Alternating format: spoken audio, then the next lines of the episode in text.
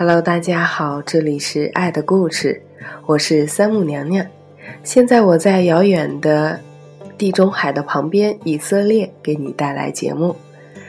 这里的海水很纯净、很蓝，天空很清澈，树木很绿，花朵很娇艳。而我还是那句话，无论你在哪里，都不用害怕，因为我会一直陪在你的身边。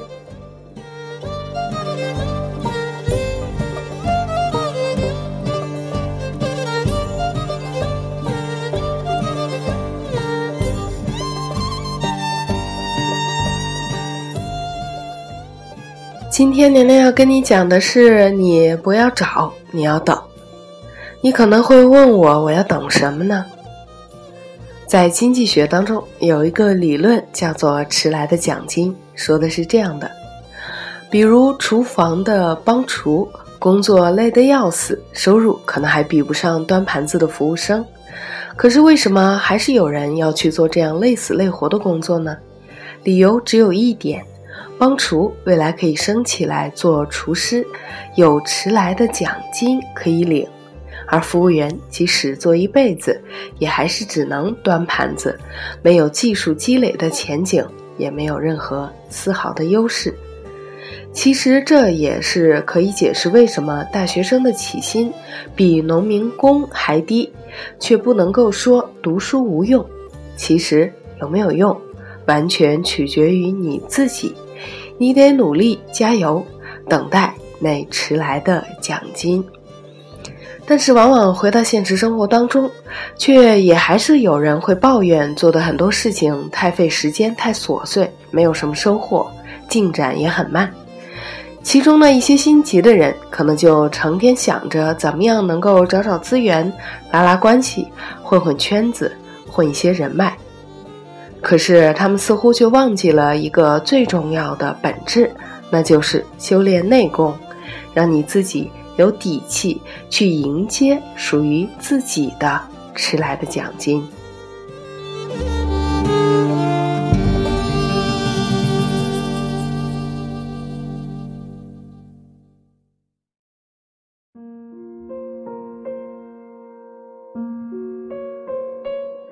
你可曾知道，哈利波特之母 J.K. 罗琳在等待他的迟来的奖金的路上经历了些什么呢？《哈利波特》这一系列的书是 J.K. 罗琳从火车上得到的灵感。从他第一次提笔开始写这个故事起，他足足花了好几年的时间才完成这本书。他还曾因为花了太多时间去构思这些故事的情节而被炒了鱿鱼。失去了秘书的工作，J.K. 罗琳呢，在他的演讲当中有说过他的一些经历。他说：“我可以说，仅仅在我毕业毕业七年之后，就经历了一次巨大的失败。我突然间结束了一段短暂的婚姻，失去了工作。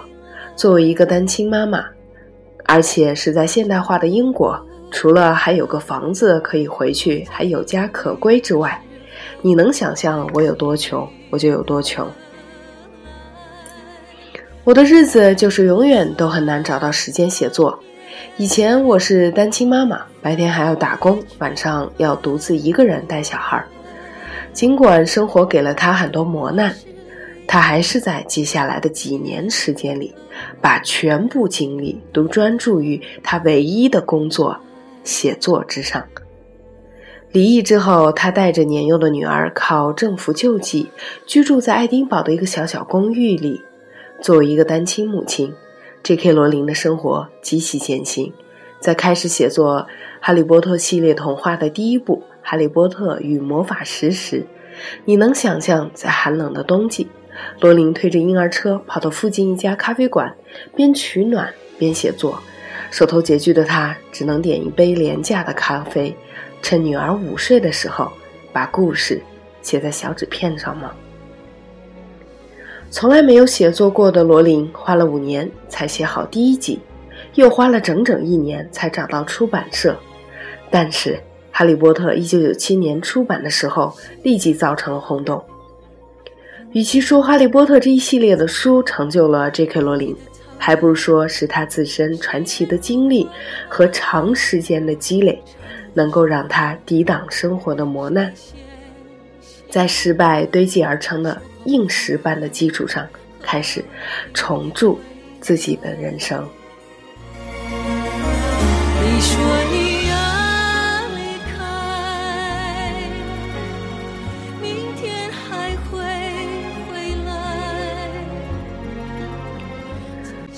当《哈利波特》出版之后，他得到了全世界的赞誉，也征服了所有的哈利波特迷。罗琳呢，是目前首位身价超过十亿的美国作家。J.K. 罗琳终于等到了属于他自己的迟来的奖金。迟到，并不意味着没有。J.K. 罗琳的这个迟来的奖金足够耀眼和光芒，全世界的哈利波特迷都为之鼓掌。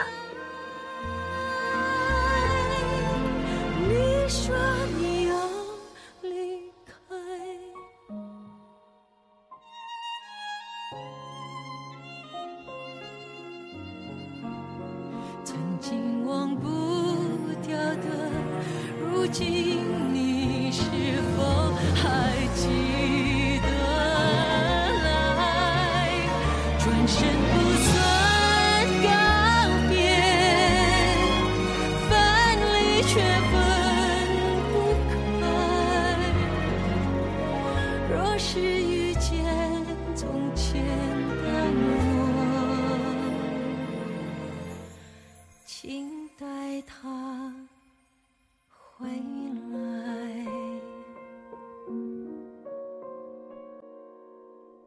还有一个人也在等待他的迟来的奖金，这个人就是获得奥斯卡最佳导演奖的华人李安。他去美国念电影学院的时候已经二十六岁了。这件事遭到了父亲的强烈反对。父亲告诉他，纽约百老汇每年有几万人去争几个角色，电影这条路绝对走不通。但是他义无反顾地去了。这个曾经羞涩腼腆的人漂洋过海去了美国，那么结果如何呢？结果是毕业后整整六年里，他没有找到一份工作。作为一个男人，他唯一的工作就是在家做饭带小孩。有一段时间，他的岳父岳母实在是看他整天无所事事，就委婉地告诉女儿，也就是李安的妻子。他们呢，准备资助女婿一笔钱，让他开个中餐馆。但是李安自知不能再这样拖下去，也不愿意拿别人的资助来开展自己的事业，于是他决定去社区大学上计算机课，从头学起，争取找一份安稳的工作。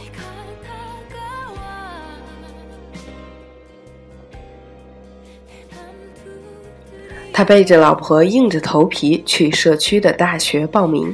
一天下午，他的太太呢突然发现了他的计算机课程表，结果他顺手就把这个课程表撕了，然后对他说：“安，要记得你心里的梦想。”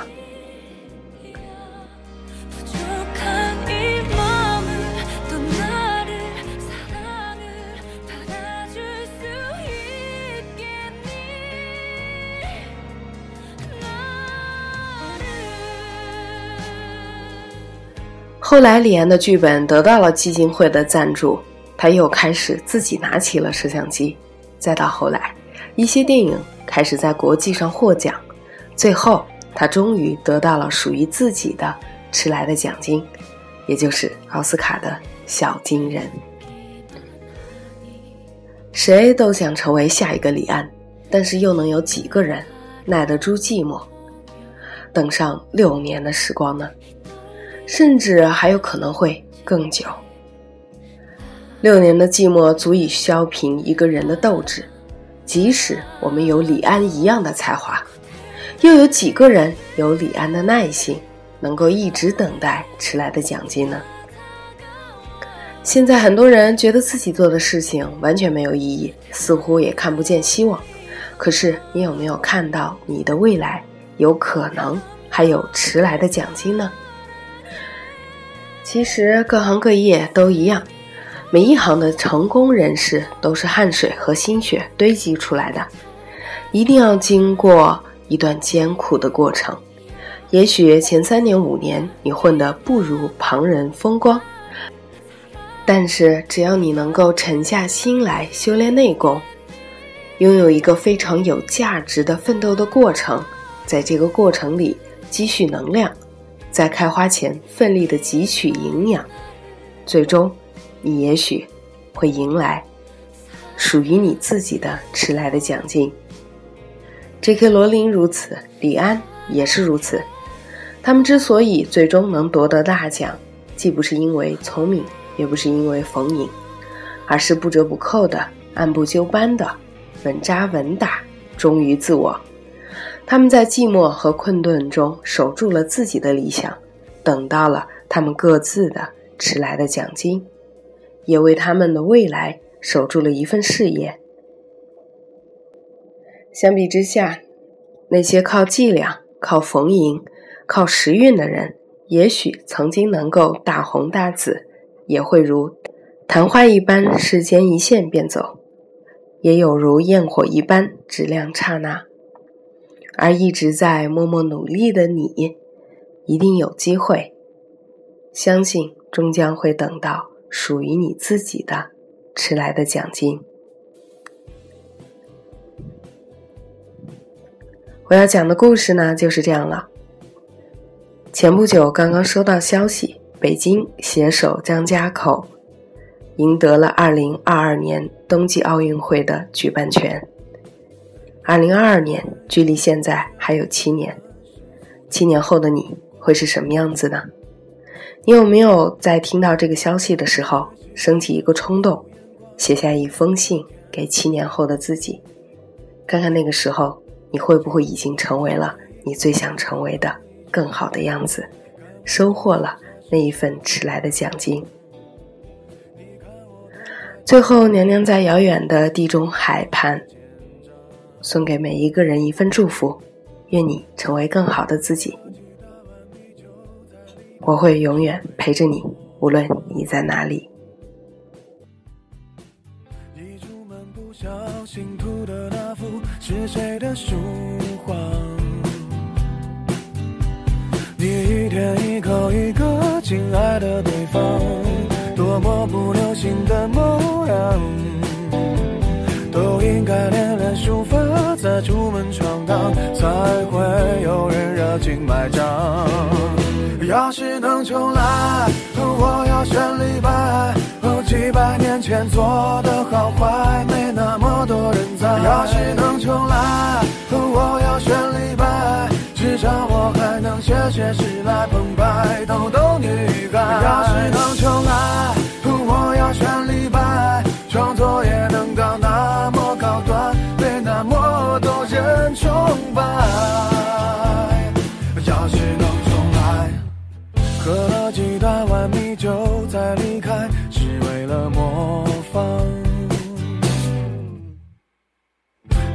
门不小心涂的那幅是谁的书画？你一天一口一个亲爱的对方，多么不流行的模样，都应该练练书法，再出门闯荡，才会有人。热情买账。要是能重来，我要选李白。几百年前做的好坏，没那么多人在。要是能重来，我要选李白。至少我还能写写诗来澎湃，逗逗女